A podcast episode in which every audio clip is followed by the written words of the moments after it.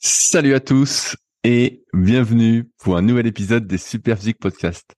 Je suis Rudy et je suis en compagnie de Fabrice. Nous sommes les fondateurs du site superphysique.org consacré à la musculation sans dopage que nous avons créé en 2009 et sur lequel vous pouvez retrouver des milliers d'articles, des vidéos et des podcasts afin de vous éviter de faire les mêmes erreurs que nous et d'éviter de perdre du temps. De manière plus personnelle, nous avons chacun nos propres sites. Pour Fabrice, c'est musculation-alter.fr sur lequel vous pouvez retrouver des articles sur l'entraînement à domicile ainsi que son livre du même nom. Pour moi-même, c'est sur rudicoya.com sur lequel je propose du coaching à distance depuis 2006, de véritables suivis, mais également des formations en fonction de votre morphoanatomie, des livres comme le guide de la prise de masse naturelle et le guide de la sèche naturelle que je vous envoie personnellement chaque semaine de manière dédicacée, ou encore la formation superphysique sur méthodesp.rudicoya.com pour les plus passionnés d'entre vous. Enfin, vous pouvez retrouver sur le site Superphysique, notre marque de compléments alimentaires destinée à améliorer votre santé et dont une bonne partie est bio, et notre application SP Training disponible sur tous les stores afin de vous permettre de savoir quoi faire à chaque séance. Enfin, vous êtes les bienvenus au Super Physique Gym et à la Villa Super Physique à proximité d'Annecy. Mais pour ce faire, il faudra me contacter avec le lien directement dans la description. Allez, c'est parti. Salut Fabrice, t'as la forme ou quoi? Salut Rudy Oui, ça va à peu près. À peu près C'est quoi cette histoire? Eh ben, je vais te raconter. Alors Rudy, figure-toi que ça fait un an euh, que je m'étais pété le dos. En fait, c'était à peu près euh, mi-octobre. J'avais été opéré début novembre. Donc, on va fêter les un an d'anniversaire euh, des problèmes que j'ai eu au dos, puis après au genou, puis après mes histoires de vertige. Putain, mais t'as beaucoup Et la d'anniversaires, bonne toi nouvelle, euh, la bonne nouvelle, c'est que j'en vois le bout, Rudy. J'en vois le bout. Et de- ouais, ouais. Et en fait, le un des un des médecins du sport que j'avais consulté, je sais plus en mars ou avril, je finis par perdre le compte. Il m'avait dit non, après une blessure au dos, euh, c'est pas six mois, faut compter un an euh, pour se remettre. Et euh, finalement, bah, je vais être dans ce dans ce timing là, en fait, parce que bah, petit à petit, tout est en train de, de se régler. Je peux faire de plus en plus de choses, donc euh, ça va bien mieux. Et alors pour l'anecdote, ce qui a beaucoup contribué euh, à améliorer mon dos ces derniers temps, bah, je l'ai peut-être dit la dernière fois, c'est euh, un bah, le VTT. Le fait de, de monter des côtes en étant recroquevillé sur le vélo, bah, d'avoir le dos tout courbé euh, pendant un effort. Le- la brasse, parce que du coup, bah, j'ai le dos en hyperextension euh, quand, quand je nage. Et puis bah là, je me suis euh, remis à faire du, du rameur. Alors au début, j'avais commencé un tout petit peu pour pas me niquer, donc je faisais que 100 coups de rame. Et puis euh, bah, petit à petit, j'ai augmenté. Du coup, bah, ça m'a donné euh, un petit peu confiance dans la force que j'avais dans le bas du dos. Plus bah, des exercices de mobilité que je refais avant chaque séance et tout ça. Et petit à petit, ben là, le dos, il est pas mal. Je pense que j'ai la mobilité euh, d'une personne normale, donc euh, c'est pas mal. Ne me dis Je pas content. que tu arrondis le dos quand tu t'assois. Si, euh, bah, si ça m'arrive d'arrondir le dos quand je m'assieds, euh, je, est, je mais fais incroyable. toutes les positions possibles. Ouais, non, non, franchement, le, c'est vraiment le vélo qui m'a décoincé un petit peu. Euh, ça m'a détendu de d'avoir le dos recroquevillé, mais sans penser au fait que je le recroqueville, tu vois, parce que j'étais dans l'effort de faire du vélo. Et, euh, et c'est pareil avec la nage, tu vois, quand je suis en hyperextension euh, avec la brasse, surtout que des fois il y a des vagues, alors tu vois, t'es obligé de faire une grosse hyperextension. bah comme je suis en train de nager, tu vois, je suis pas en train de me dire euh, merde, euh, tu fais une hyperextension. Alors que quand tu fais les exos de kiné, t'es tellement focalisé sur l'exo, voilà, que des fois tu te crispes, c'est pas naturel et tout ça. Et puis bah la vérité, c'est que quand tu fais des exercices euh, comme ça de mobilité, mettons que tu fasses 3 fois 10, bon bah t'as fait 30 reps. Alors que si tu vas nager euh, 30 minutes, bah, le mouvement euh, d'hyperextension, tu l'as fait euh, des centaines de fois en fait. Donc euh, non, ça s'est bien amélioré. En, en gros, le secret, c'était le mouvement, quoi. C'était de bouger. C'est ça Ouais, le secret c'était le mouvement et finalement aller chez, les, chez le kiné ça a plutôt retardé le truc et d'ailleurs le, le médecin du sport il, me l'avait dit, il m'a dit mais euh, n'allez pas chez le kiné, euh, faites du vélo, faites de la natation puis en fait il avait raison, fallait pas aller s'emmerder euh, Ah, chez bah les voilà, kinés bon puis avoir un effet sport. Avoir un effet nocebo, euh, tout le tralala, faire des exercices qui euh, pas- ne me convenaient pas forcément, qu'on générait d'autres problèmes. Voilà. Le syndrome fémoro-patellaire, pour si tu te souviens. Donc là, c'est bon. Là, Ah. là, ça me le fait plus du tout. Ah, là, ça fait un moment que je l'ai pas eu. Euh, je descends des, des pentes, je monte des côtes. euh, avec le rameur, tu sais, t'as les genoux qui sont complètement, euh, complètement fléchis, tout ça, et j'ai plus rien. Et ça, c'est le VTT qui m'a guéri. Définitivement de ce truc-là. Et enfin, bah, les vertiges, là, c'est ce que j'avais dit, où j'étais nauséeux quand je faisais de l'ordi. Et ben, à force d'aller marcher, euh, je sais pas, dans la pénombre, j'ai l'impression que ça a dû guérir un truc, parce qu'à nouveau, maintenant, je peux faire de l'ordi euh, autant que je veux. Non, mais attends, t'es en, en super forme, c'est quoi cette histoire Mais je suis pas mal, je suis pas mal, c'est revenu. Tu sais, il me reste qu'une galère maintenant. C'est des espèces de douleurs que j'ai euh, ah derrière les genoux, là. Et ça, c'est le truc que j'ai chopé chez un décliné, qui a bien du mal à partir, mais euh, bon, suis, euh, à la limite, ça me gêne pas pour mes activités, donc c'est un peu douloureux, mais ça va. Tant que je peux bouger, c'est pas. Je finis par m'habituer. J'ai une idée, Fabrice. Par partir. J'ai une une idée pour toi, pour tester. Si t'es vraiment guéri, je te conseille de faire du squat. Genre, tu mets 100 kilos, série de 10, et tu vois si ça va, quoi. Non, non, mais évidemment, j'avais pas pensé à ça, ce serait idiot, mais je m'étais dit, effectivement, pourquoi pas refaire un peu de squat gobelet et tout ça, puis après, je me suis dit, oh, qu'est-ce que tu vas t'emmerder avec ça, ça sert à rien. Mais bref. Et du coup, bah là, j'ai un bon petit pool euh, d'activités.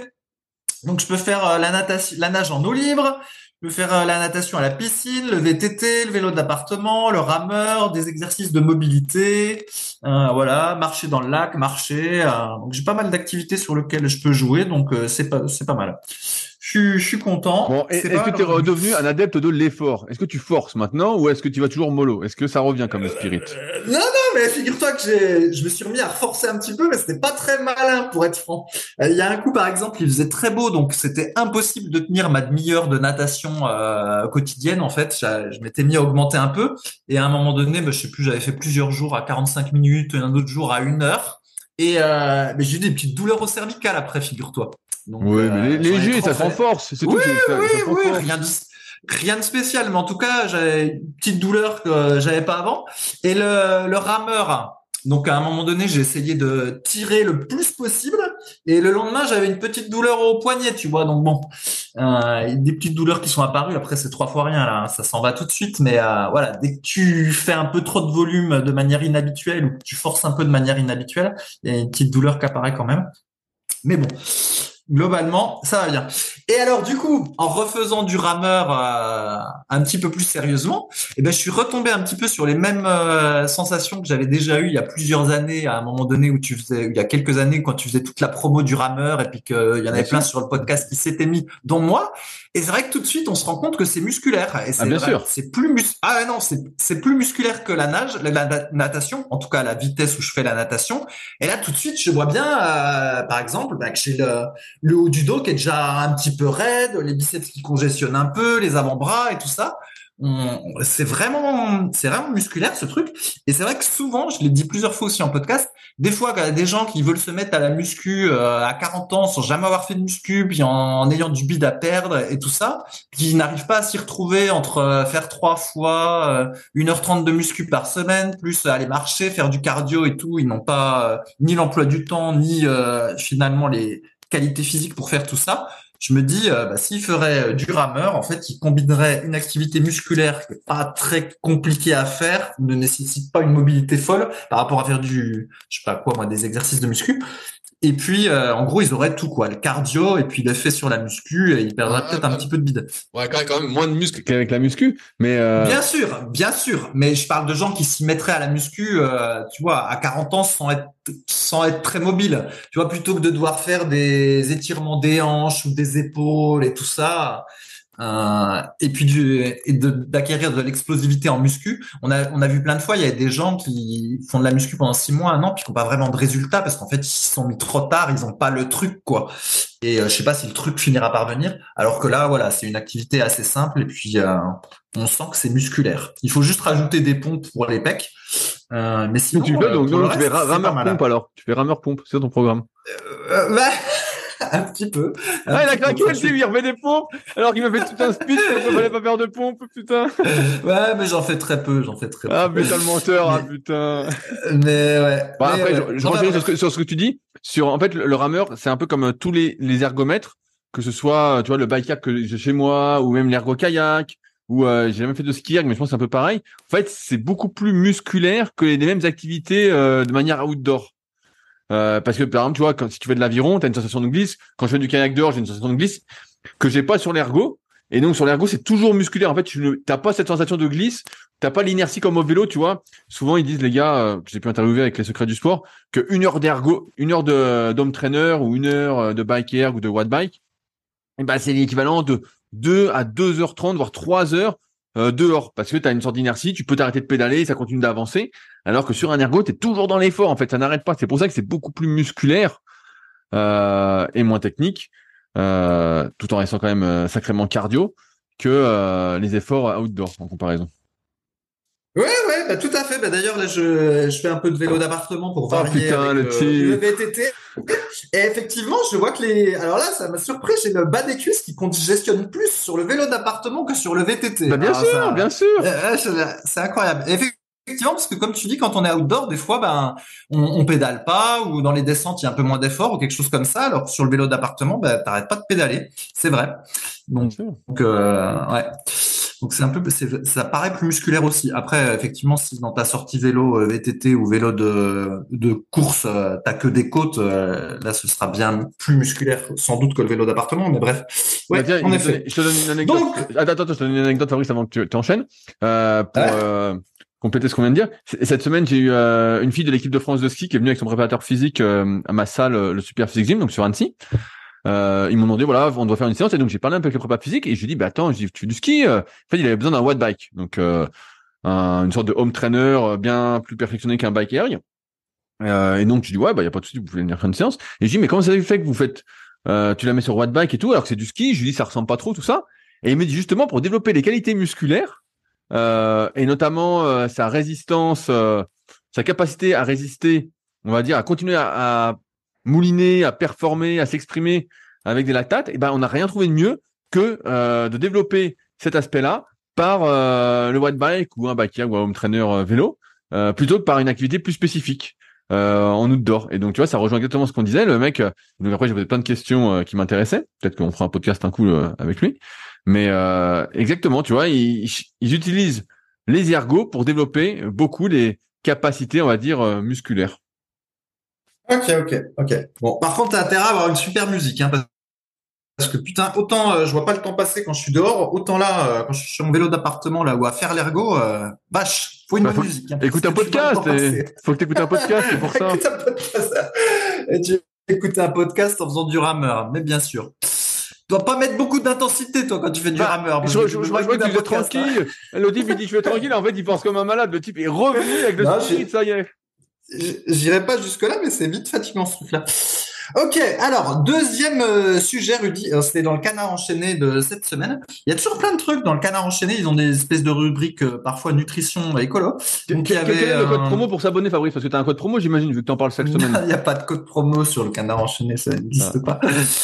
Et donc euh, il y avait un article qui faisait référence à la qualité de l'eau en robinet. En gros, c'était un directeur d'une ARS en province. Donc ARS, c'est les agences régionales de la santé, qui avait envoyé un mail donc qui était confidentiel aux gens de. Et en gros, il disait qu'il revenait d'une, si bonne, réunion ministérielle et euh, que plus on testait euh, les eaux des robinets, en gros, euh, en faisant des nouveaux tests, en testant de nouvelles choses, et bien plus on se rendait compte qu'il y a plein de merde dans les eaux du robinet. Et lui de dire qu'à un moment donné, il faudra peut-être changer la communication et dire que bah, il va falloir passer aux eaux en bouteille. Alors en gros, lui c'était juste un directeur de manière isolée, pas une consigne officielle, mais en tout cas voilà que officieusement ils disent que l'eau du robinet, euh, bah, la qualité c'est pas top. Euh, ouais, ouais. En gros, ils disaient bon pour les usages courants ça va, mais peut-être que euh, faut passer à l'eau robinet pour l'eau qu'on boit. bref, et donc, ben voilà, donc je le mentionnais en podcast. Alors c'est vrai que ça fait toujours mal au cœur de devoir acheter des eaux en bouteille euh, plastique parce que euh, voilà, c'est du plastique, ça coûte la peau des fesses, c'est pas écologique et tout ça. Mais bon, à un moment donné, euh, si c'est semble-t-il ça qu'il faut faire pour être en meilleure santé, ben, ma foi, il faut y passer. Bah, sinon, tu t'achètes un filtre, Fabrice, comme j'ai fait. Ouais, ouais, bah après je maîtrise pas ces histoires de filtres. Qu'est-ce que ça, est-ce que ça enlève absolument toutes les saletés ou pas? Je n'en sais rien. Et puis, euh, et puis voilà. Mais donc, bref, je sais que ce serait mieux de pouvoir l'eau, boire l'eau du robinet, mais pour le moment, c'est pas clair. Et avec le filtre de Rudy, je ne sais pas si c'est clair. Bon, bah alors, tu vas, tu vas acheter de l'eau en bouteille ou pas alors, finalement? Euh, Bah, je continue. Bah, moi, je continue à acheter des eaux en bouteille parce que de toute façon, ah. euh, en, tant, en tant que vegan, j'achetais des eaux spécifiques euh, avec un dosage un peu plus important en calcium et tout ça. Donc moi, je faisais déjà de l'eau en bouteille euh, en culpabilisant. Donc je vais Ah continuer là tout là, simplement. putain, le type est en enfer, quoi. Oh non, Euh, ça me fait penser à un truc. Alors, c'est pas forcément lié à la qualité de l'eau, mais c'est aussi quelque chose que j'entends régulièrement. Euh, apparemment, les gens ont de plus en plus de mal à faire des enfants. Il faut passer de plus en plus euh, par des, des aides. Alors, euh, du, de la FIV ou de je sais pas quoi. Ah, tu veux proposer ton Euh, aide, Fabrice, c'est ça Tout des techniques. C'est exactement ça. Non, non, non, non, c'est pas ça. Mais en, en gros, pour la faire courte, de ce que j'entends, hein, des mes petites antennes avec les échos à droite à gauche, c'est que bah, le sperme des hommes maintenant il est vide, il y a rien dedans. Et semble-t-il à cause des per- C'est de l'eau, ce qu'on appelle de des perturbateurs en...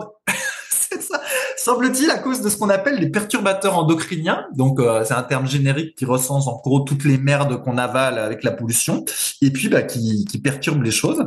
Et, euh, et du coup bah voilà, en gros. euh, Ah Qu'est-ce qu'on on fait est C'est quoi la de solution, moins en moins apte à. Ah là, bah, je sais pas. En fait, faut essayer de limiter euh, le contact avec la pollution, mais je sais même pas si c'est possible en fait. hein. Sinon, bah, tu rentres dans un processus où il faut te faire aider pour avoir un gosse. Et il y en a. Comment il y a tu plein de aider? gens Est-ce qui- que tu t'es renseigné sur ces procédures d'aide, Fabrice? Comment ça fonctionne? Oh, oh non, moi je suis pas concerné. Je préfère ne pas me renseigner ni imaginer ce qu'il faut faire. Non mais rigole pas, Rudy, parce que c'est euh, c'est c'est pas drôle. Ouais, je sais, euh, mais je- j'y arrive tout parce que. cette affaire-là. Ouais, on sait, je sais pourquoi tu me fais la blague, maintenant c'est, c'est assez triste en fait pour ceux qui essayent puis qui n'y arrivent pas. Bref. Donc est-ce que c'est lié à la qualité de l'eau? Peut-être que l'eau. Ah bah, c'est euh, c'est sûr que ça, ça rentre en compte. hein. Moi, j'avais vu que dans l'eau, justement, euh, l'eau du robinet, il y avait de plus en plus justement de traces de pilules, donc euh, de traces d'hormones euh, féminines, même à microdose. Et donc ça s'accumule en plus de traces de médicaments. En fait, tout est archi pollué. Hein. Moi, un coup, bah, j'étais à, à la mairie parce que quand je postais les livres une fois par semaine, et un coup, je sais plus, j'avais pas été pendant dix jours, et j'arrive à la mairie et je vois un gros écriteau. Euh, euh, merci de ne plus boire l'eau euh, si vous êtes dans telle rue, telle rue, telle rue, telle rue, car elle est contaminée, nanana. Et sauf qu'en fait, bon, heureusement, c'était pas, heureusement, pas ma rue, mais même si ça avait été ma rue, en fait, tu sais, euh, t'as un écriteau devant la mairie, tu parles, on est 1600 habitants, euh, ils t'envoient pas de papier, pas de mail, euh, rien, ils t'appellent pas, euh, en fait, euh, vous êtes gentil. euh. Alors moi, je la, je la filtre, bon, je bois mon eau filtrée, en espérant que ça filtre bien, mais c'est vrai que, putain, c'est... L'eau, c'est sûr que l'eau qu'on boit, en plus, j'ai envie de dire, en tant que sportif, on fait plein d'efforts, on transpire à fond, tout ça, donc on boit plus que la norme, on se perturbe, ça se trouve encore plus. Hein, mais de toute façon, comme avait dit euh, Anthony Berthoud dans l'épisode, je crois, 6 ou 7 des secrets du sport, en fait, aujourd'hui, ce qu'il faudrait, c'est varier à fond, à fond, à fond, à fond, parce que tout est pourri, en fait. Tout est pourri. euh, et on accumule des contaminants euh, à manger toujours pareil, mais bon, c'est une histoire sans fin, ce truc-là. Hein. Mhm, mhm. Alors justement, en parlant de nourriture, Rudy. Alors je Ah. suis parti quelques jours euh, avec ma ma compagne dans le Périgord. Donc le, Le foie gras. du Périgord. Euh, voilà. Là-bas, effectivement, il y a beaucoup de foie gras, de trucs à base de canard et tout ça, mais il y a aussi des beaux villages et des châteaux. Mais euh, bah, du coup, il fallait bien qu'on mange. Et euh, bah, alors, t'imagines bien que des véganes dans le pays du foie gras, ça n'a pas été simple de manger. Alors, on a mangé beaucoup de muesli super physique, Ah. d'oléagineux, et puis euh, bah, de quelques trucs que j'avais préparés euh, la veille, puis qui nous ont permis de tenir le, le premier jour et puis le lendemain. Mais à un moment donné, bah quoi, on en avait marre de manger des oléagineux. Bah oui, quel, quel, anniversaire quand même. Hein. Et donc du coup, euh, on est allé euh, un petit peu au restaurant. Alors la plupart du temps, il y avait même pas de plat végétarien. Enfin bon, c'était euh, c'était difficile en fait de concilier euh, bah, notre véganisme. Mais, mais donc, avec, t'as mangé quoi Dis-nous ce que t'as mangé. euh, Bah des fois, euh, il y a des fois on s'est rabattu sur du poisson. En fait, c'est impossible. Sinon, il y a, Oh. sinon c'était pas possible. Oh là là. Donc de temps en temps, hein, enfin, de temps en temps, deux fois, on a dû prendre un plat de poisson. Mais bref, c'était pas ce que je voulais dire. Ce que je voulais dire, c'est qu'en fait, j'étais horrifié par le prix dans les restaurants, mais c'était juste la folie. Alors, Mais attends, mais t'as été, été dans des étoilés ou quoi Des gastronomiques? Non, non, non, dans des restos euh, normales. Et justement, donc en gros, une entrée, c'est entre 7 et 10 euros. Ah, mais c'est pas très cher. Attends, attends, à entre Annecy, 7 c'est beaucoup et plus 10 cher. euros. Attends, ouais, ouais, je sais. Et les plats, grosso modo, euh, c'est autour de 25 balles. Alors certes, quand il y a un menu, euh, t'en as pour moins cher que si tu prends les trois plats là. Mais franchement, c'est super cher pour des restos euh, tout à fait basiques. Et malgré tout, il y a plein de gens sur les terrasses qui, euh, bah, qui, qui mangent, voilà, ils sont contents de manger puis de payer euh, 100 balles à deux ou 150 balles de resto euh, s'ils ont des enfants. Et à la limite, ça c'est pas le plus choquant. En fait, le plus choquant, c'est que c'est même pas très bon. Et c'est ça qui était terrible. Et, euh, et quand tu vas sur les Google Avis, tu as des gens qui disent oh c'était délicieux, euh, merci au chef, machin. Alors que les trois quarts du temps, les frites, c'est écrit frites fraîches, c'est même pas des frites maison. En fait, c'est des frites industrielles. Comment tu sais ça T'en as mangé? Eh ben parce que parce que bah oui parce Oh, que des fois ils te donnent des accompagnements. Et oui parce qu'ils te filent des accompagnements. Avant dans le temps tu avais des accompagnements de légumes Bah ou oui. de haricots verts. Maintenant les haricots verts c'est tellement cher qu'en fait qu'on te file des frites. Et c'est que des trucs industriels en fait. Il n'y a pas de frites fraîches. Alors quand euh, des fois on n'a pas eu, quand on passait à côté des restos, je regardais. Tu peux voir à l'aspect hein, les frites euh, quelle tête elles ont. C'était de l'industriel. Et en fait, la, nourriture était pas très bonne, quoi. Alors je me dis, bon sang, payer aussi cher pour de la nourriture euh, aussi médiocre, euh, ça m'a un peu choqué. Et c'est vrai qu'à un moment donné, il y avait, je sais plus, des membres du gouvernement, alors je sais plus si c'était Gabriel Attal ou je ne sais qui, qui disait qu'il fallait rétablir euh, les cours de cuisine à, à l'école, je crois, pour que euh, voilà les gens se euh, rapprennent qu'on peut cuisiner et puissent faire des choses soi-même, et que faire les choses soi-même, ça prend un peu plus de temps, mais ça coûte moins cher que d'acheter des plats préparés ou d'aller au restaurant. Et ben comme de fait, je peux vous dire que ça coûte sacrément moins cher et puis que ben, c'est bien meilleur.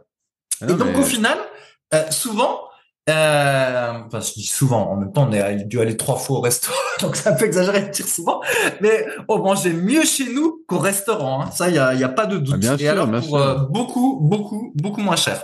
Par bien contre, sûr. bah, effectivement, faut, faut passer un peu de temps à cuisiner. Voilà. Ça, Ah, mais regarde, tu te souviens quand, quand t'es venu sur Annecy, on a été euh, une fois, je sais plus où là, à un resto dans Annecy, où t'as pu manger vegan. resto vegan dans. Ouais, ouais, ouais, Voilà. je sais. Bon, c'est- c'était c'est Ouais. pas c'était bon, mais on a moi j'ai l'impression d'avoir rien mangé. Toi t'étais rempli, mais on n'avait rien mangé. C'était genre euh, 40 balles le menu. Bon, euh, franchement j'aurais pu bouffer trois menus. Et un coup on avait été avec Belette. Non mais c'est vrai, voilà, j'avais rien bouffé. Ouais, Bon, je sais. bon, c'est pas grave. Et après on avait été à un resto avec Belette et j'avais dit tiens bah il est pas mal, il est pas très cher par rapport à ce qui se fait sur Annecy. C'était 46 euros entrée plat dessert et donc moi je trouvais ça c'était bon. Mais pareil, il y avait, pas grand chose, mais c'était bon. Là pour moi ça ça valait le prix. Mais c'est vrai qu'aujourd'hui ouais, ouais.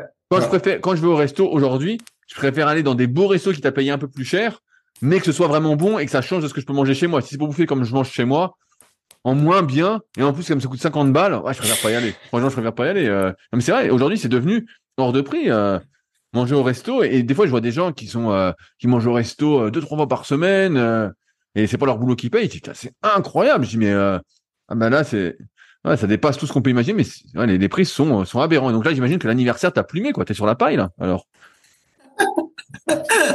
quand même pas. Mais euh, ouais, c'est vrai que j'étais surpris des prix. D'habitude, quand je vais dans les restaurants, c'est en Espagne, c'est un peu moins cher. Et puis bon, ça adapte aussi. Mais là, ouais, là, c'était, là, c'était cher. Et du coup, euh, même que ça tournera plus. euh, bref.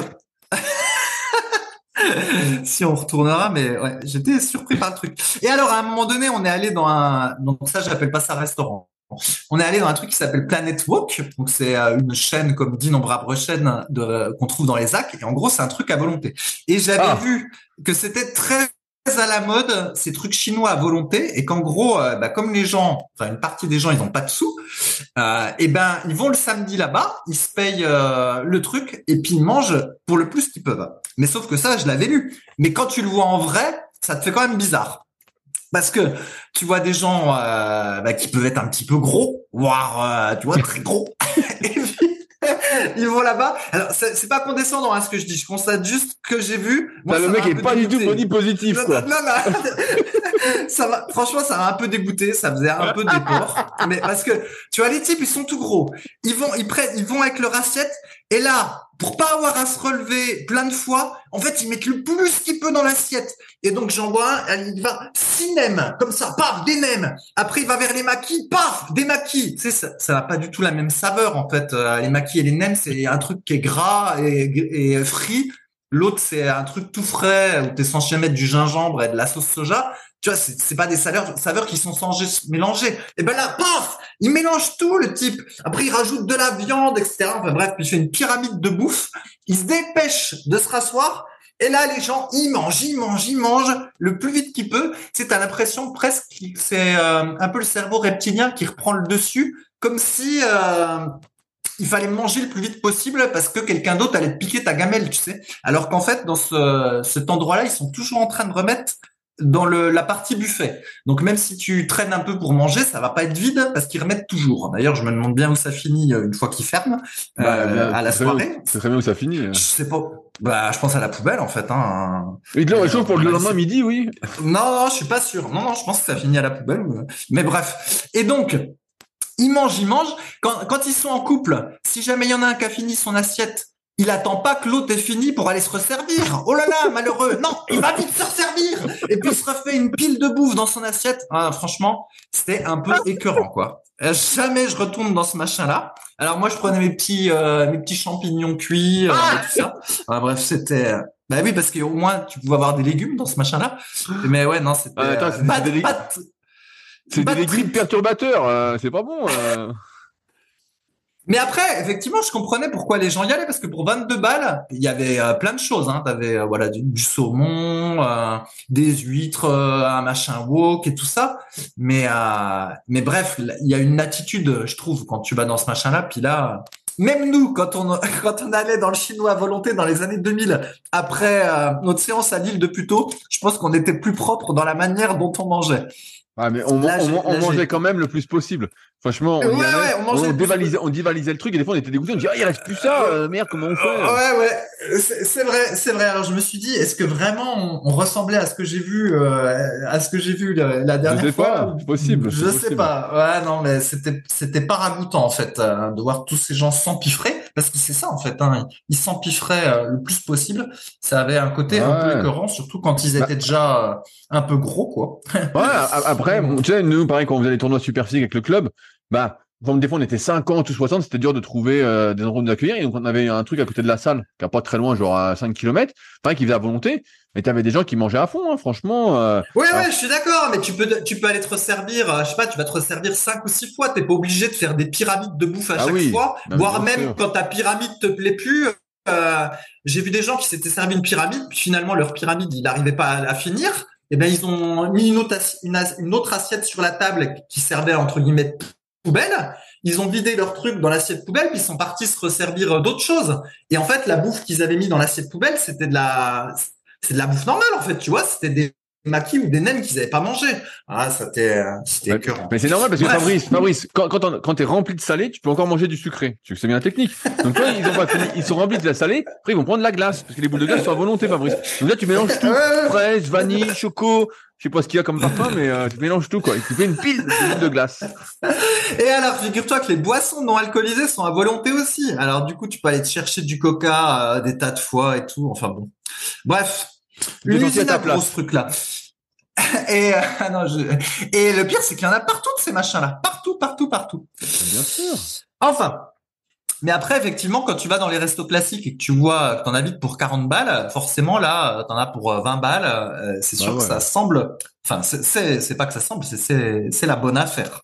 Donc voilà, c'était pour la partie restaurant, mais moi je retourne à mes pains faits maison, mes pizzas vegan faits maison et tutti quanti, mon cher Rudy. Alors, euh, mon autre sujet, à moins que tu veuilles dire quelque chose, Rudy. Non, non, non, vas-y, vas-y, vas-y. Alors, l'autre sujet, à un moment donné, on avait parlé de chat GPT pour ceux qui se souviennent, et puis on lui avait posé des questions en live où on, avait dit euh, quel est le meilleur exercice pour les biceps, euh, chat GPT, réponds-nous et tout ça. Et euh, bon, il disait quand même pas mal de, bêtises. Et il y a le truc qui s'appelle Bard, c'est grosso modo l'équivalent de chat GPT, mais en version Google. Alors, de ce que j'ai compris, les réponses sont un peu moins créatives, mais grosso modo, c'est le même esprit. Et donc, ben, je l'ai testé un petit peu, et c'est pas mal. Alors, on peut faire des choses un peu génériques, par exemple, euh, euh, quelle est l'évolution de la population euh, à Annecy? Fais-moi un tableau, et puis là, le, système va vous donner un tableau avec les années et la population. Mais on peut aussi s'en servir pour l'entraînement, ou d'ailleurs pour l'alimentation aussi. On peut lui dire Fais-moi une recette végane de dessert avec du sucre, de la farine et de la vanille. Hop, et il vous, il vous fait une recette. Mais pour l'entraînement, on peut s'en servir. Et donc, je lui ai demandé quelle était la fréquence cardiaque pour la zone 2 quand on a 44 ans, tu vois Et il m'a répondu, alors selon la formule d'Astrand, votre fréquence cardiaque maximum est de 220 moins 44 égale 176 battements par minute. La zone 2 d'entraînement est comprise entre 65 et 75% de la fréquence cardiaque max, soit entre 114 et 132 battements par minute. Et après, bon, il y a encore toutes, toutes des explications que je vais pas lire. Mais en gros, tu vois, il m'a fait le, il m'a sorti le petit calcul et euh, ben, il m'a dit que la zone 2, c'était entre 65 et 75% Alors, est-ce que ça te paraît euh, Ouais, ouais. Alors après, l'estimation de la fréquence cardiaque max, euh, bon, oui, bien sûr. Voilà, c'est juste une estimation, c'est un peu grossier, mais pourquoi pas. Mais après, oui, entre 65 et 75% Après, il faudrait tester, mais en gros, c'est des moyennes sur lesquelles on, arrive. Mais oui, c'est assez, euh, c'est assez correct. Là, on peut pas dire que euh, si tu mets, à, 120 pulsations, euh, voilà, grosso modo, tu y es quoi. Hein. Ouais, ouais. Mais donc, tu vois, j'ai mis l'âge et il a fait le, calcul tout seul, en fait. Hein. C'est pas juste une réponse avec du texte. En gros, il a fait le, il a fait le, calcul. Et donc, je lui ai demandé aussi, je lui ai dit, donne-moi un programme d'entraînement pour progresser aux 500 mètres au rameur euh, ergomètre. Ah, tu pas une compétition Non, je peux pas de compétition, mais c'est sûr qu'ils disent de la merde. D'ailleurs, toi, c'est vrai qu'à un moment donné, tu avais fait une compète et après, tu n'as plus fait. Tu t'es dit, je préfère l'outdoor. Mais à un moment donné, tu t'en avais beaucoup parlé et puis maintenant, tu fais plus.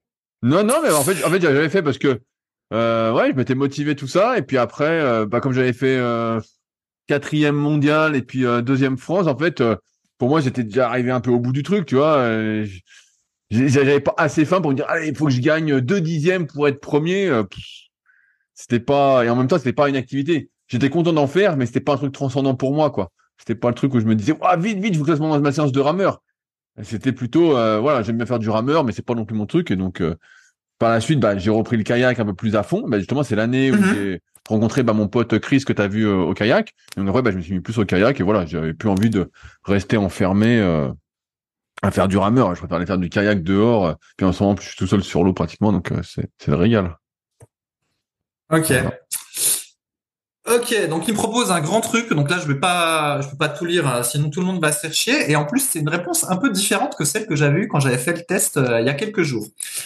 Mais donc, il me propose trois ou quatre séances euh, par semaine, avec deux séances en endurance, une séance en puissance et puis une séance force. Alors, je vais décrire rapidement. Donc, chaque séance dit qu'il faut commencer par 10 minutes d'échauffement puis finir par 10 minutes de retour au calme. Les séances endurance, eh bien, il dit qu'il faut faire 30 minutes de rameur euh, avec une fréquence de cardiaque euh, modérée. La séance puissance, tu es censé faire 5 fois 500 mètres avec 3 minutes de pause. Et puis la séance force, tu es censé faire 10 séries de 20 tirages au rameur le plus fort possible, avec pareil quelques minutes de pause euh, entre, les deux. Et donc, ce qui surprend dans, dans ce programme proposé, c'est que finalement, tu fais qu'une séance où tu vas faire des 500 mètres et au final, t'en fais que 5. Et par contre, tu as deux séances d'endurance et puis donc une séance, on va appeler ça euh, force technique, sur les quatre séances dans la semaine. Alors, est-ce que ça te paraît euh, un bon programme, Rudy? Ouais, bah, c'est, En fait, moi, j'aime bien mettre une date sur un objectif parce que forcément, tu vas mettre non, mais il a, après, il a, oui, oui, je suis d'accord, mais il te dit, euh, c'est un programme sur huit semaines, voilà. Ah, voilà, il, a, d'infos que j'ai donné. Ok, ok. Euh... Ouais, bah deux, deux séances basse intensité, euh, ça me paraît correct. 5 fois 500, bah en gros, euh, c'est du seuil, quoi. Tu vas faire une séance de seuil, euh, et puis tu fais, donc c'est une séance en zone 4, et puis tu vas faire une séance en zone 5 ou 6. Euh. Ouais, ouais, c'est assez plausible. Hein. C'est pas le meilleur des programmes, mais si tu débutes, ça va te faire progresser, c'est sûr. Ouais, ouais. C'est plausible. C'est ça. Et alors, du coup, il y a d'autres il propose d'autres options. En fait, la suggestion 1, suggestion 2, suggestion 3, enfin, il y, en a d'autres. Et euh, à chaque fois, ça reprend euh, un peu la même chose. Et ce qui est intéressant, si tu dis que c'est un bon programme, c'est ce qu'on voit, c'est qu'au final, l'effort sur lequel on veut progresser, c'est le 500 mètres. Donc, on aurait pu imaginer qu'il nous fasse faire des 500 mètres des tas de fois dans la semaine. Mais au final, non, il n'y a qu'une séance finalement dans la zone, enfin, qui reproduit exactement l'effort. Et euh, sinon, bah, c'est de l'endurance et de la technique. Donc c'est c'est amusant de voir qu'au final ça correspond pas tout à fait, mais en même temps avec la force athlétique c'est pareil. Quand on veut progresser euh, en force athlétique, eh ben on fait pas un maxi à chaque séance, mais euh, ben on a on fait du 5 x 5 enfin diverses choses complémentaires donc c'est pas non plus complètement déconnant quand on y réfléchit ouais non après, là c'est pour ça que je te demandais sur combien de temps tu avais était le programme quand était l'objectif parce que c'est sûr qu'à un moment tu vas devoir faire des séances entre guillemets, si tu veux vraiment performer, à ta vitesse de course. Tu vois, à un moment, euh, tu seras obligé de faire ça, mais là, euh, bah, vu que tu débutes, euh, je sais pas si que tu débutais, mais il t'en a pas mis, quoi. Mais normalement, plus tu rapproches de la séance, plus tu vas faire faire des séances à vitesse de course. Mais pas non plus tous les jours, vu que c'est un truc hyper intense, mais une ou deux fois dans la semaine, le tout avec des séances basse intensité, te diriger de plus en plus vers l'entraînement qu'on dit polarisé, Fabrice, mais que tu connais déjà? Ouais, ouais. Bon, alors après, là, je viens de tenter Donne-moi un programme d'entraînement pour progresser aux 500 mètres au rameur ergomètre pour un athlète confirmé. Mais, oui, cette fois-ci, me propose 4 à 6 séances euh, par semaine. Mais grosso modo, c'est la même chose. Tu as toujours euh, une séance puissance, endurance, technique. Mais euh, c'est un peu plus... Il y a un peu plus de fréquence. Non, mais c'est dommage, je peux pas tout lire. C'est pas si mal. Et puis on te propose des explications, des variantes et tout ça. Donc assez impressionnant ce truc. Et du coup, ma théorie, c'est que dans le futur, on n'ira plus du tout. Euh, d'ailleurs, c'est déjà fait, je pense, pour plein de gens. Ils iront plus du tout voir des sites internet et ils feront que du chat GPT ou de l'intelligence artificielle et puis euh, des applis smartphone. Et en fait, le web va mourir. En fait, il n'y aura plus besoin d'aller sur le web. C'est comme ça que je vois la chose. Tu parleras, tu, parleras, hein. tu parleras à ton téléphone et ton téléphone te répondra avec une petite voix. Mais exactement. et, et, voilà. un, peu Comme, un peu comme le film euh, R. Je sais pas si tu l'as déjà vu, H-E-R. Euh, je pourrais pas pour ceux qui l'ont pas vu, ils pourront aller le voir. Mais c'est un peu comme ça. Tu parles à ton téléphone et il te répond, il te dit euh, ce que tu veux entendre entre guillemets. Tu vois là? Alors après, euh, tu, dis, tu dis ça. Alors je me suis remis à écrire des articles sur rudicoya.com. J'en ai déjà écrit deux en trois jours. J'ai prévu d'en réécrire un demain aussi. Donc, euh, Fabrice, j'ai prévu d'en écrire tout le mois de novembre. Alors bon, euh, tu veux me décourager Non, non, mais c'est bien parce que comme ça, euh, Bard pourra aspirer tes articles et puis il s'en servira après pour faire du générer du contenu intéressant. Ah, mais est-ce que, est-ce que, est-ce que, Bard, est-ce que Bard va, me payer, va me payer à la fin? Parce que bon, ce sera, il faut le rémunérer quand même. Non, non, Elle va me voler. Elle va me voler. Elle va te voler. Et comment j'irai au restaurant C'est de la Comme c'est de l'intelligence artificielle, c'est pas du vol en fait, c'est la modernité.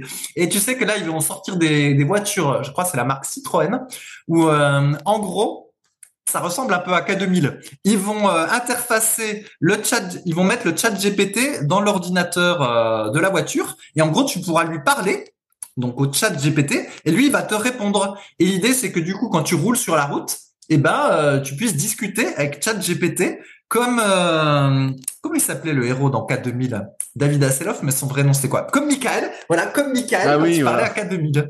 Ouais, et ben ça va être, c'est ça c'est c'est demain hein, ce que je décris.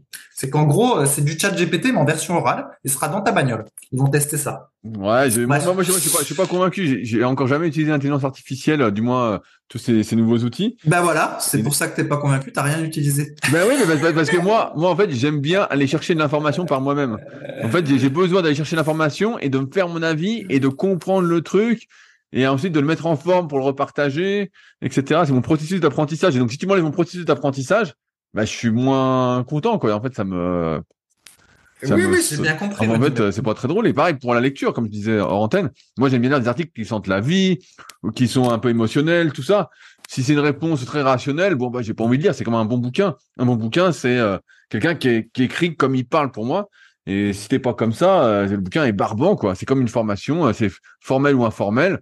Si elle est trop formelle, t'as pas envie de la suivre, quoi. Tu dis putain, c'est chiant. Mhm. Bah, là, pour l'instant, l'intelligence artificielle, c'est un peu ça pour moi. C'est très, très rationnel, très barbant et euh, ça me fait pas, euh, ça me donne pas trop envie. Quoi. Je vois, je vois. en même temps, tu sais, moi, je préfère faire du sport que regarder du sport, mais tout le monde s'en fout vu que la plupart des gens regardent le sport et que euh, les audiences sont là. Donc peut-être que toi aussi, Rudy, la manière dont tu fais, tout le monde s'en fout et ça bah n'empêchera pas d'avoir des cas 2000 partout. Bien sûr, bien sûr. D'ailleurs, d'ailleurs, j'ai une blague, j'ai une blague. Euh, je sais pas si vous avez vu, donc la, la, même que vous l'avez vu, la France au rugby a été éliminée. Et donc, j'écoutais la fois euh, Europe 1 en voiture. Euh, je sais pas si ça fait vie ou pas, mais j'aime bien cette radio. Et euh, ils expliquaient que à cause de la défaite de la France, le la vente de publicité pour la finale avait chuté de 50%. Donc ils avaient prévu de vendre des encarts publicitaires à la mi-temps à 350 000 euros. Donc je crois que c'était F1. Et là, le prix était tombé à 160 000 euros. Eh suite, à, la suite à la défaite des Français, parce qu'en fait, si les Français allaient en finale, bah, tout le monde allait regarder. Euh, donc là, c'était juste les gardes finales. Hein. Ouais, ouais, bah, voilà. ça, ça, ça l'audience présumée. Voilà. Et là, en fait, bah, ça a diminué de moitié. Donc là, euh, ils se disent putain, c'est pas un bon coup. Euh... oui, oui, bon, c'est normal. Il y a rien d'extraordinaire. Hein. C'est à cause de toi, Fabrice, parce que tu veux pas regarder le sport. Voilà, c'est pour ça que j'y pense. Et en plus, j'ai regardé ce match-là. J'étais à côté en train de faire de l'ordi et c'était ma femme qui me commentait en live. Allez Rudy, est-ce que tu veux répondre à une euh, question bien du sûr, forum Bien sûr, bien sûr. Allez, alors répondons aux questions, soyons fous. Bien sûr, bien sûr. Maintenant, il y a, il y a des bonnes questions. Euh, allez, je commence à la première question. Il y a, il y a deux questions de la même personne que j'ai sélectionnées, mais on verra si on a le temps de tout faire. C'est une question de DZ Columbia, donc qui poste régulièrement sur le forum, qui dit bonsoir. J'ai récemment, je me, suis- je me suis récemment mis au développé décliné barre guidée et je n'ai pas réussi à faire plus que 9 répétitions à 61 kg. Comment est-ce possible alors que je faisais avec la barre classique en libre il y a 6 mois 7 à 80 kg J'ai mis le banc avec une inclinaison entre 30 et, et- entre 15 et 30 degrés et les coudes sont bien rentrés. Comment expliquer cette différence, Fabrice Il a 20 kg d'écart entre la barre libre et la barre guidée. Comment ça se fait? Normalement la barre guidée c'est censé être plus facile, non? Je comprends pas. Euh, bah, oui. Enfin, est-ce qu'il compte bien euh, Est-ce qu'il a bien pris en compte le cadre de la barre guidée? Enfin, je suis, je suis pas sûr d'avoir. Je me demande si je suis pas confus parce que la, la barre euh, au, au cadre guidé, elle pèse plus lourd que la barre libre. Alors déjà, est-ce que tout est pris en compte dans son calcul? Parce qu'effectivement, oui, c'est un peu bizarre. Normalement, on est plus fort en guidé qu'en libre. Donc euh, moi-même, je suis un peu perplexe sur Rudy. Ah, bon, bah, je, moi, je fais la réponse. Alors, je fais la réponse. Euh, alors, sur ce que tu as dit, par rapport aux barres guidées, ma- maintenant, tu sais, tu as des, avant, en tout cas, de, dans ta génération, c'est vrai que les, les barres guidées étaient plus lourdes que euh, les barres libres. Une barre libre, c'est 20 kilos et les barres guidées, bah, des fois, ça montait à jusqu'à 25 kilos. Et euh, progressivement, en Ouais. fait, il est apparu des barres guidées, en fait, où euh, il y avait des contrepoids de chaque côté, et donc la barre pesait zéro. Moi, je me souviens à, à Tremblay, euh, où je m'entraînais avant la Polo Ah, Club. T'a- T'avais un guidé où la barre pesait vraiment euh, hyper lourde et l'autre à côté, elle pesait rien du tout. Donc t'as ces deux choses-là. Donc ce peut expliquer, euh, voilà. Mais en fait, ce qui se passe pour moi sur des aides colombiens, c'est que en fait, encore une fois, comme on l'a souvent dit, la force est très spécifique selon un angle. Alors certains parlent de transfert, tout ça. Nous, ce qu'on a remarqué de plus en plus avec le temps, c'est que les transferts se faisaient pas forcément. Donc on peut imaginer que quand il fait de l'incliné à la barre classique, en barre libre, et bah peut-être qu'il descend plus sur le bas des pecs, qu'il utilise plus l'avant des épaules, qu'il a un mouvement vraiment en arc de cercle, euh, un mouvement classique euh, d'in- d'incliné. Et quand il est au guidé, en fait, il peut pas avoir cette trajectoire en arc de cercle. Il a forcément une trajectoire rectiligne. Donc peut-être qu'il descend au niveau, euh, donc je donne des exemples pour illustrer, peut-être qu'il descend au niveau des clavicules, donc ça l'étire beaucoup plus, donc il a les coudes beaucoup plus en arrière, donc il est dans une position, forcément comme il est très étiré et qu'il a pas l'air très souple, je vais revenir après par rapport à son autre question, et bah euh, on se dit bon bah voilà il est trop étiré donc il est dans une position un peu de faiblesse donc il a pas de force. Donc ce qui l'empêche de mettre vraiment des poids euh, équivalents euh, à la barre guidée. Mais on est encore une fois dépendant des modalités du matériel qu'on utilise. C'est pour ça que moi j'aime pas trop du moins quand j'étais à fond en muscu changer de salle régulièrement. Les gens disaient ouais bah tu vas en vacances tu trouves une salle tout ça. Ouais. Mais en fait même quand tu changes de salle si t'es pas le même matériel euh, et bah tu perds un peu tes repères et tu mets pas les mêmes poids et donc tu recommences une progression parce que nous on est plutôt adepte des cycles de progression donc de planifier sa progression voilà de pas s'entraîner au pif et de laisser la chance de décider des progrès parce que ça marche pas souvent euh, quand on n'est pas spécialement doué. Et donc euh, pour ça que j'aimais bien rester là où j'étais quand j'étais à fond muscu pour progresser sur mon matériel et avoir des vrais repères. Mais là quand tu changes bah ouais c'est pas tout à fait le même mouvement en fait. C'est c'est un peu différent. C'est comme faire je sais pas euh, tu fais du développé couché avec halter et puis euh, tu fais du développé couché convergent, tu dis bah je mets pas le même poids euh, sur les deux. Bah ouais ouais parce qu'en fait euh, c'est pas la même trajectoire. Tu vas pas utiliser à fait tes muscles de la même façon, ils vont pas se contracter de la même façon. Ta coordination va pas être engagée de la même façon. Euh, donc ça va impliquer bah, des performances différentes et c'est pour ça que c'est difficile de comparer, même si en apparence ça semblait être le même exercice, deux exercices différents de par leur trajectoire. Voilà Fabrice. Ok. Eh ben, j'ai posé la question à Bard hein, en même temps. Donc, j'ai dit pourquoi est-on moins fort au développé décliné guidé par rapport au développé décliné barre Donc, euh, il m'a fait une réponse, euh, voilà, que je vais pas résumer en entier. Mais il y a une rubrique qui s'appelle trajectoire du mouvement et il dit les machines guidées imposent une trajectoire rectiligne au mouvement. Cela limite la liberté de mouvement de l'utilisateur. Avec une barre libre, vous pouvez contrôler la trajectoire du mouvement en fonction de vos besoins. Cela vous permet de tirer la meilleure partie de votre force et de votre technique. Avec une machine guidée, vous êtes limité par la trajectoire prédéfinie de la machine. Voilà. Cela peut rendre le Bien. mouvement plus difficile Eh ben, et moins efficace. Eh ben, c'est très bien, c'est très bien. Effectivement, si c'est pas ton couloir de poussée, si c'est pas tes points forts qui participent euh, au mouvement rectiligne et que c'est plus tes points faibles, et bah forcément tu vas mettre moins lourd. Bard, euh, Voilà. c'était une bonne partie de la réponse. c'est bien. Euh, ouais, alors après, il, il, a une autre explication. Là, je suis moins convaincu, mais je te la suite. Donc lui, il dit euh, engagement des muscles. Donc, il dit les machines guidées peuvent réduire l'engagement des muscles stabilisateurs. Cela est dû au fait que les que les machines guidées prennent en charge une partie du poids de l'utilisateur et de la charge. Ok? Avec une barre libre, vous devez utiliser vos muscles stabilisateurs pour maintenir l'équilibre et contrôler le mouvement. Cela engage plus de muscles et peut entraîner une augmentation de la force. Avec une machine guidée, vos muscles stabilisateurs sont moins sollicités, cela peut entraîner une perte de force. Alors là, c'est un peu bizarre. Non, non, c'est pas bon, justement. Ouais, là, c'est pas bon. Bah, parce que pour, pour, démontrer le plus de force possible, il faut être le plus stable possible, créer le plus de stabilité possible. Et c'est pourquoi, normalement, sur les machines, bah, on met beaucoup plus lourd, si la trajectoire nous convient, encore une fois. On, on met normalement plus lourd parce que euh, il n'y a pas toute cette déperdition d'énergie à devoir stabiliser, coordonner euh, nos, nos, muscles, euh, à gérer une sorte d'équilibre. Donc euh, non, ouais, la, la barre pas moins. Dis-lui que Superphysique a dit que c'était. Ouais, ouais, il y a un autre argument qui est foireux. Et allez, je le cite et après je vais arrêter de lire là-dessus. Donc il dit. la charge maximale est plus faible. Les machines guidées ont des limites de charge maximale plus faibles que les barres libres, cela signifie que vous ne pouvez pas soulever autant de poids avec une machine guidée. Donc en fait, son argument, c'est de dire que tu es moins fort au développé décliné guidé parce qu'en fait, tu peux pas mettre autant de poids au développé guidé qu'au développé barre parce que t'as pas assez de place pour mettre les disques. Et donc du coup, bah, c'est pour ça que tu es moins fort. c'est très bizarre comme argument. On voit la, logique derrière, mais ça colle pas avec la question là pour le coup. Donc au final, il avait qu'un argument sur les trois qu'il donnait qui était juste. Donc ça va, Rudy, tu n'est pas encore remplaçable par Bard. Bah, je pense que je, pense, je pense que l'expertise et surtout l'expérience ne s'achètent pas et tu peux pas la mimer. Donc, euh, je pense que moi, je suis sauvé pour longtemps vu l'expérience que j'ai accumulée depuis presque 20 ans. Mais euh, tous ceux qui débutent maintenant et qui veulent construire leur connaissance, je pense que eux, malheureusement, euh, sont pas encore irremplaçables. Quoi. C'est le secret du marketing, c'est être irremplaçable. Je pense que pour l'instant, ça va. Euh, ouais, ouais, ouais. Pour les trucs très très factuels, c'est bien, mais effectivement, là, on a vu euh, une limite dans cette question. Alors, est-ce qu'on en fait une autre, Rudy? Ah, bien sûr, on a le temps. Qu'est-ce que tu ah, on, a, on a largement le temps. Donc, pareil, c'est une question, toujours pareil, de DZ Columbia que je voulais, je voulais euh, prendre. Donc, je vais te l'envoyer. Deux fois le même Oui, parce que c'est une question qui, qui est importante euh, qui, est importante, je pense, hein. qui, est courante. Ouais, ouais, mais attends, je t'envoie le lien en même temps qu'on discute. Donc, DZ Colombia, il se demande si euh, il doit faire euh, un régime, en fait. Euh, ça fait deux ans qu'il a commencé la musculation. Euh, donc, il a pris je sais pas combien de kilos, mais a priori, il a pris un gros paquet. Euh, il fait 1m82 pour 85 kilos. Voici ses performances. Pour 85 kilos, donc il 1m82, il fait 7 répétitions à 110 au décliné barre. Il fait 7 à 100 au tirage vertical, donc pour le dos, comme des tractions mais à la poulie. Euh, il fait des élévations latérales sur banc, 12 répétitions à 14 kg, 7 répétitions à 35 kg de l'Est et de la presse à 240 kg en série de 7. Donc il fait des séries très courtes. On voit qu'il fait vraiment du très court. Euh, on est loin de ce qu'on peut préconiser en termes de temps sous tension durant les séries.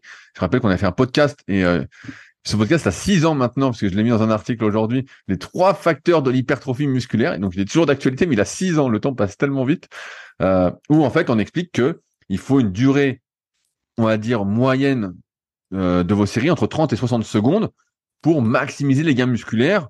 Euh, ça sert à rien de mettre trop lourd et de faire des séries qui durent 15 ou 20 secondes parce qu'en fait, ça dure pas assez longtemps pour que l'effort soit essentiellement musculaire. Bref, donc là, il fait des séries qui sont un peu courtes.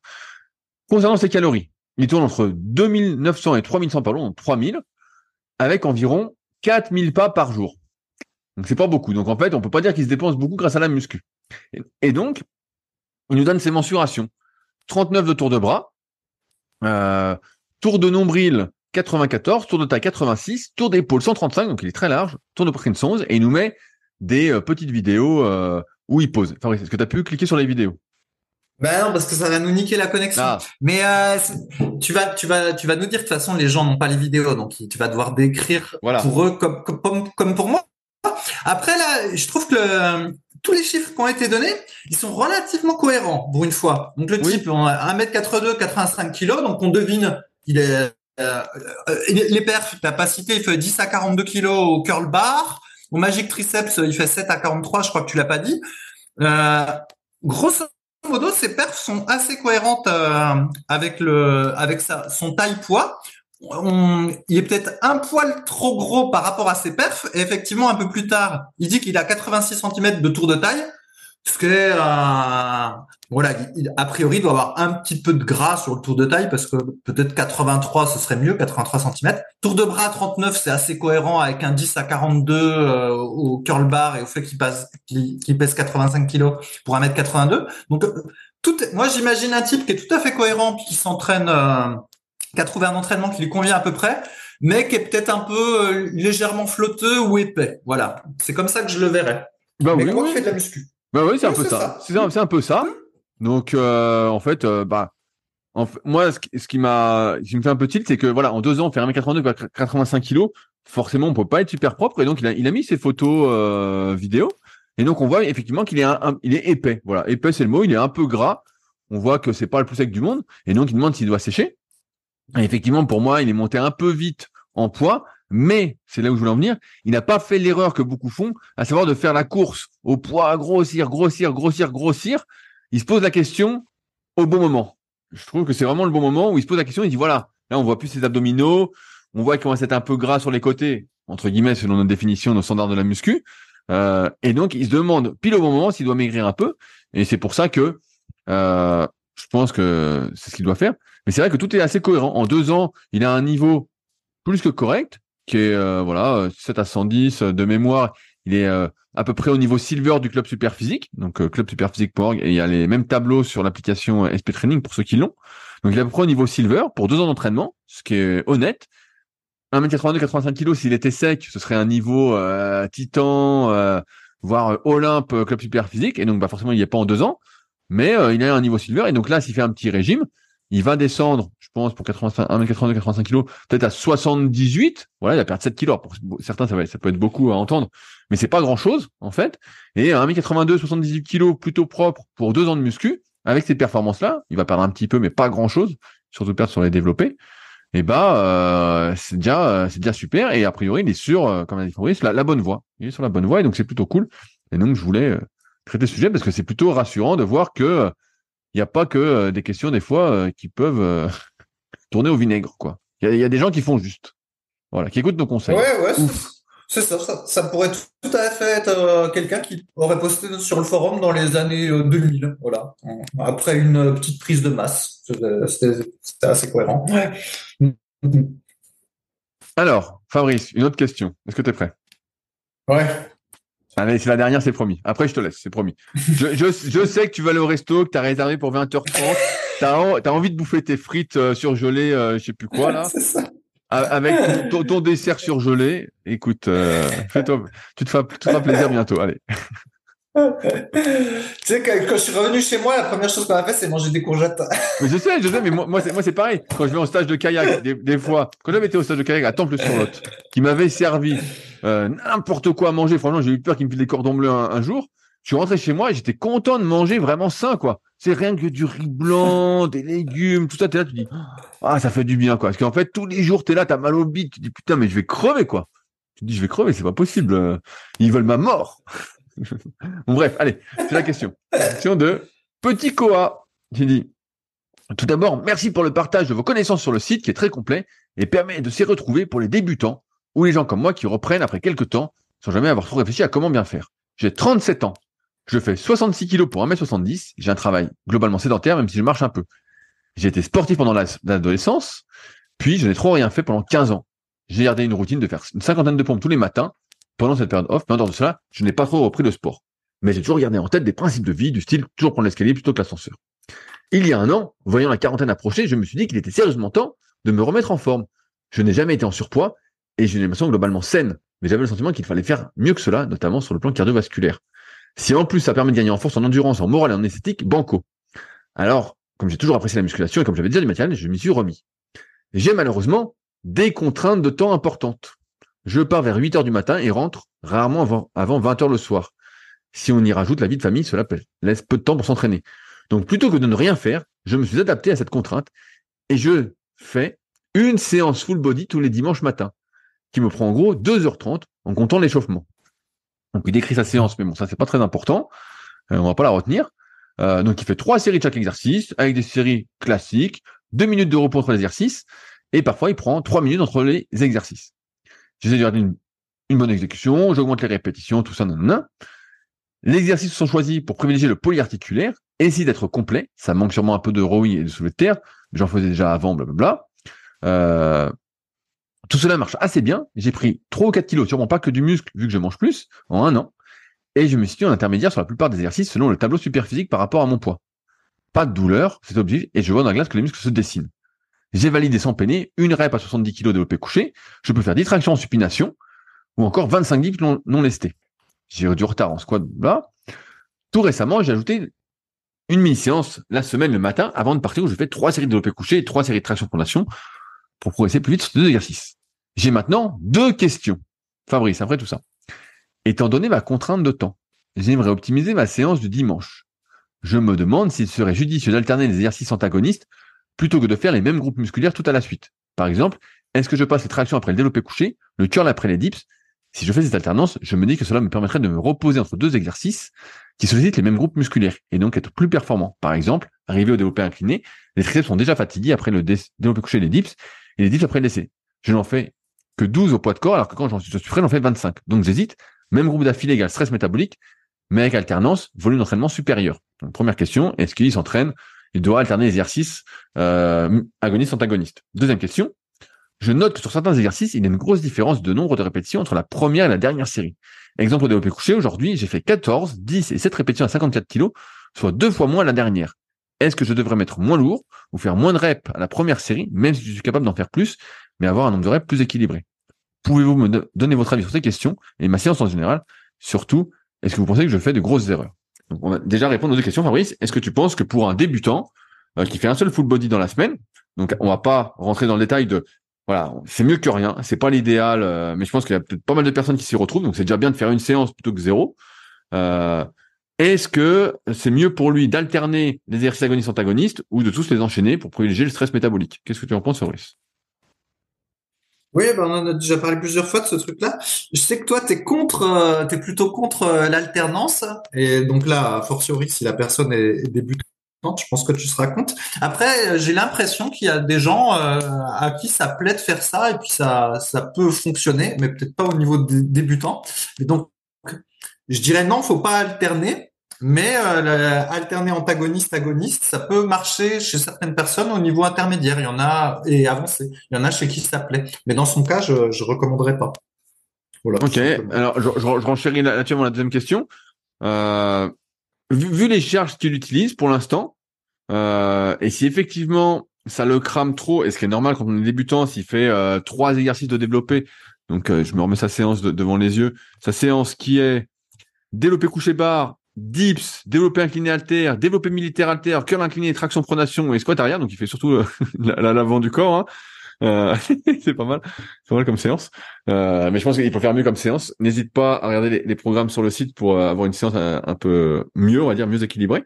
là, là, c'est sûr que bah, quand tu arrives, tu débutant, donc t'as pas trop de résistance, tu t'entraînes qu'une fois par semaine, donc t'as pas un gros niveau. Enchaîner quatre exercices de développé, c'est pas l'idéal. Moi, c'est ce que j'appelle, euh, je crois j'en parle dans le tome 3 de la méthode superphysique, la perte tolérable, entre guillemets, quelle est ton efficacité nerveuse, quelle est ta résistance nerveuse?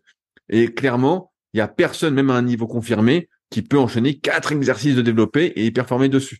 Donc moi, mon conseil, plutôt que ce soit agoniste-antagoniste, là, ce serait de choisir seulement deux exercices de développer, de rajouter, là, tu fais des tractions en pronation, en plus tu les fais après le cœur incliné, bah, donc euh, les faire juste après. Donc traction en pronation, ils mettent un exercice de rowing, voilà. Plutôt que de mettre du développé militaire, on peut imaginer que tu fasses de l'oiseau de l'action latérale.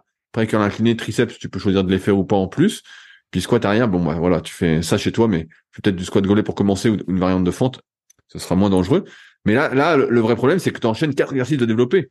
Et donc, forcément, tu peux pas, c'est trop de volume, même pour un pratiquant euh, intermédiaire confirmé, qui plus est, avec des séries où on va y revenir juste après, tu forces un peu trop à chaque série et où ta récupération entre les séries est forcément courte parce que tu as que 2 heures ou 2 heures 30 pour t'entraîner. Je dis que, et cela une fois par semaine. Tu es obligé de tout condenser pour aller vite. Et donc, avec des temps de récupération courts, en forçant autant, c'est encore pire pour enchaîner les quatre exercices de développer. Donc, je pense que c'est plus une refonte globale de ton programme que tu dois faire plutôt que d'alterner agoniste-antagoniste parce que de toute façon, t'as que deux exercices, t'as que des tractions pronation, voilà, qui sont l'inverse de développé militaire alter. Et après, il faudrait que tu fasses des exercices de rowing. Euh. Mais ouais, c'est plus le programme en lui-même, je pense, euh, le, problème que euh, que d'alterner agoniste-antagoniste. Ma première réponse. Ouais, alors après, je voudrais quand même dire, même si tu as dit qu'il fallait pas le dire, c'est quand même un petit peu tout pourri quoi de faire un seul full dans la semaine et puis qui dure des heures comme ça et qu'il a bien de la chance de pas se blesser et, et d'avoir réussi à apprendre la technique des mouvements. Alors peut-être que c'est, comme il disait, euh, s'il était sportif dans le temps ou quelque chose comme ça, parce que c'est, pour moi, c'est un coup de bol. Hein. La plupart des gens qui feraient ça, à mon avis, euh, non seulement ils progresseraient pas, mais en plus, euh, ils auraient mal partout. Après, ce qu'ils sauvent aussi peut-être, c'est finalement les espèces de petits exercices au poids de corps qu'il fait dans la semaine. Au final, ça fait, on va dire, une séance bar alter le dimanche et puis le, poids de corps qui entretient, mobilise un peu les, les muscles du haut du corps dans la semaine. Mais si jamais il était complètement sédentaire dans la semaine et puis qu'il faisait que un full body bar et alter le dimanche, là je pense que ce serait vraiment horrible comme programme. Ce serait le truc pour sneaker et, euh, et prendre du gras parce que du coup, tu aurais l'impression que comme tu fais de la muscu, faut que tu manges plus alors qu'au final, tu fais qu'une séance qui, qui serait pas très efficace. Et puis, bah, ça se trouve, tu finirais un peu comme euh, avec la routine euh, de consolidation de Mike Menzer, où tu prends du poids, mais surtout beaucoup de gras. Donc là, je dirais qu'il a quand même un gros coup de peau et euh, qu'il a raison de faire des petits exercices au poids de corps dans la semaine parce qu'ils sont pas négligeables pour que ça fonctionne son truc. Ah, mais c'est sûr que c'est pas l'idéal. Après, je pense aussi ce qu'il sauve, c'est qu'il est pas très fort. Voilà, il dit qu'il fait euh, une, répétition à 70 au développé couché. Et voilà, il fait ses séries à 50 kilos au développé couché. Après, il fait des séries de 12 au dips. Voilà, quand tu fais 66 kilos, c'est pas très lourd. Donc, c'est ça aussi qu'il sauve. Et tu as parlé d'alimentation. Et voilà, il a dit qu'il mangeait plus, qu'il a pris 3-4 kilos. Moi, je me méfierais parce que si avec une seule séance par semaine, tu prends 3-4 kilos, bah, c'est sûr que c'est pas du muscle, surtout à, à 37 ans, euh, en t'entraînant une fois par semaine. Il le dit, hein, il le dit, il y a un peu de gras dedans. La question, c'est combien il y en a. Quoi. bah, bah, bah sans, sans, doute, malheureusement, 90%, quoi. non, mais voilà, euh, la vérité, c'est à peu près ça. Il y a 90%. Alors voilà, c'est pas l'idéal, mais je serais de la question parce que, en fait, il y a beaucoup de personnes. Nous, on est aussi là pour encourager à faire du sport, qu'on parle, qui disent, bah voilà, 8 euh, heures, 20 heures, euh, la vie de famille, nanana, qu'on pas le temps. Moi, j'ai eu pas mal d'élèves pendant un temps qui s'entraînaient après avoir couché leur enfant, que leur femme regardait la télé, voilà, bah, ils s'entraînaient une heure, 45 minutes. Je pense que c'est une meilleure solution que de faire une grosse séance le dimanche, de faire genre deux, trois exos. Hein sais, ça, un coup dans la semaine, il dit qu'il fait développer coucher, euh, traction seulement. Ben voilà, ça peut être ça un matin. Euh, un autre matin, ça peut être un exercice de biceps et puis euh, un exercice de triceps. Et puis un, autre matin, ça peut être des fentes, voilà, et puis un peu d'abdos. moi, je serais plus pour faire plein de petites séances dans la semaine, pour être actif un peu tous les jours, plutôt qu'une grosse séance. Si vraiment on manque de temps, donc soit le matin, soit le soir. Voilà. Après, je sais pas comment c'est le midi, s'il n'y a pas une petite pause pour faire un petit peu. Mais ça, et un truc aussi, je reviens, il disait voilà, euh, je sentais que je manquais un peu de conditions cardiovasculaires, mais finalement il fait rien de cardiovasculaire. Donc euh, voilà, ça, c'est un peu surprenant, mais bon, en même temps, euh, la muscu c'est cool, mais pour l'aspect cardiovasculaire là, c'est sûr que ça fait rien tout, fait rien du tout. et donc deuxième question, Fabrice, est-ce que donc là, il a fait 14, 17 répétitions à 54 kilos, soit deux fois moins derrière. Est-ce que je devrais mettre moins lourd ou faire moins de répétitions à la première série même si je suis capable d'en faire plus et avoir un nombre de répétitions plus équilibré? Sachant que voilà, bah, il, stagne depuis un moment a priori sur euh, ces exercices. Donc, euh, est-ce que c'est une bonne stratégie ou finalement il faut faire autrement? Je te laisse te répéter, Fabrice, avec plaisir. Ah je laisse te répéter. Mais oui, ça, on l'a déjà dit des, tas de fois, mais en même temps, là, je, je, ça me dérange pas d'être pédagogique parce qu'on est tous passés par cette phase-là. Euh, pour la faire très simple. Il faut en garder euh, un peu sous le pied lors des premières séries, euh, enfin lors de la première série puis les suivantes. Il faut mieux essayer de faire le pas nécessairement le même nombre de répétitions, mais en gros de pas se cramer, de pas cramer son système nerveux, si on peut dire, à chaque série et d'être de moins en moins fort à chaque série.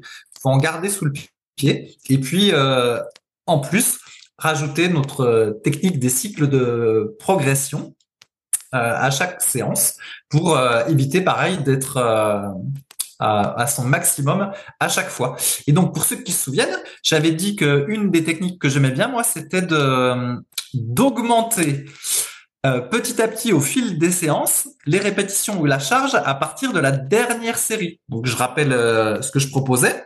Plutôt que de faire par exemple 10 à 40, 10 à 40, 10 à 40 et à la fois d'après de faire 11 à 40, 10 à 40, 10 à 40, et ben l'idée, et la fois d'après de faire par exemple 12 à 40 euh, 10 à 40, 10 à 40 par exemple, ben l'idée c'est qu'on augmente d'abord la dernière série. Et donc du coup ça donne première séance 10 à 40, 10 à 40, 10 à 40, et la séance d'après on essaye de faire 10 à 40, 10 à 40, 10 à 41 par exemple, ou alors 11 à 40, ça dépend des exercices. Euh, il y a des fois c'est mieux d'augmenter la charge, il y a des fois c'est mieux d'augmenter le nombre de reps. Et à la fois suivante, on fera 10 à 40, 11 à 40 et 11 à 40. Et en gros, quand on augmente par la fin, soit les kilos, soit les reps, et en plus dans une logique de cycle de progression, eh ben on évite d'être dans la logique de euh, je me crame à la première série parce que euh, je suis super motivé puis je veux faire une perf et, et tout ça. Et donc j'avais remarqué que ça mentalement c'était plus facile à gérer de d'augmenter par la fin. Voilà. ouais ouais non mais c'est c'est une bonne stratégie. C'est ça. Ouais non mais c'est une bonne stratégie. euh... sinon sinon on est tous ouais sinon, on est tous euh, un peu foufou. On se dit euh, ah voilà, la dernière fois j'avais fait ça. Cette semaine, faut que je fasse mieux. Et forcément, c'est sur la première série qu'on a envie de faire le mieux, vu que c'est celle, c'est la première et c'est celle où on est frais. Donc, si on a une chance de battre entre guillemets un record, c'est sur la première série. Mais quand on essaye de battre les records à chaque fois, bah, au final, euh, on se grille nerveusement. Le volume et le tonnage au niveau de la séance, c'est pas bon. Et donc, finalement, c'est pour ça que j'en suis arrivé. Enfin, j'en suis on tous arrivé à la conclusion qu'au final, il faut en garder sous le pied. Et, voilà. Ouais, ouais, non, non, mais euh, c'est vrai que nous, nous, on est plutôt adeptes, en fait, de faire le même nombre de répétitions à chaque série parce qu'en fait, on voit l'entraînement, euh, une séance comme faisant partie d'un tout plus global, d'un programme d'entraînement. D'ailleurs, bah, euh, Antoine, tu serais un, bon client pour l'application SP Training. N'hésite pas à télécharger à l'essayer parce qu'elle va, te dire quoi faire à chaque séance pour t'aider à progresser. Euh, plutôt que euh, d'y aller à fond à chaque fois. Et puis, moi, je pense que quand tu fais la moitié des reps à ta dernière série, bah, la série, elle sert pas à grand chose, quoi. À part à te crever encore plus, elle t'aide pas à progresser. C'est pour ça qu'il faut vraiment voir une bonne séance, un bon programme, comme l'assemblage, la continuité de plusieurs séances où tu vas pouvoir monter. Le but, c'est pas de se cramer. Le but, c'est de progresser. Euh, même si on est amoureux de l'effort, on a envie de forcer tout ça. Il y a forcer, forcer et trop forcer contrairement à la croyance populaire qu'on avait, nous aussi, qu'on a débuté, bah, ça aide pas à progresser plus vite, ça fait progresser moins vite. Donc, c'est pour ça que là, tu as plus intérêt à faire 3 x 10 à 54, puis après 3 x 10 à 55, et donc à adopter aussi, comme l'a dit Fabrice, une stratégie un peu différente en fonction des exercices. Euh, ça, pareil, bah, j'en parle dans je sais plus quel article euh, sur le site, donc euh, sur les répétitions. Combien de répétitions faut-il faire? Je pense que j'en parle, ou combien d'exercices faut-il faire Bref, je vais aller chercher sur le site vu que tu as l'air d'être un bon lecteur. Tu trouveras sans doute ton bonheur. Il y en a tellement à lire.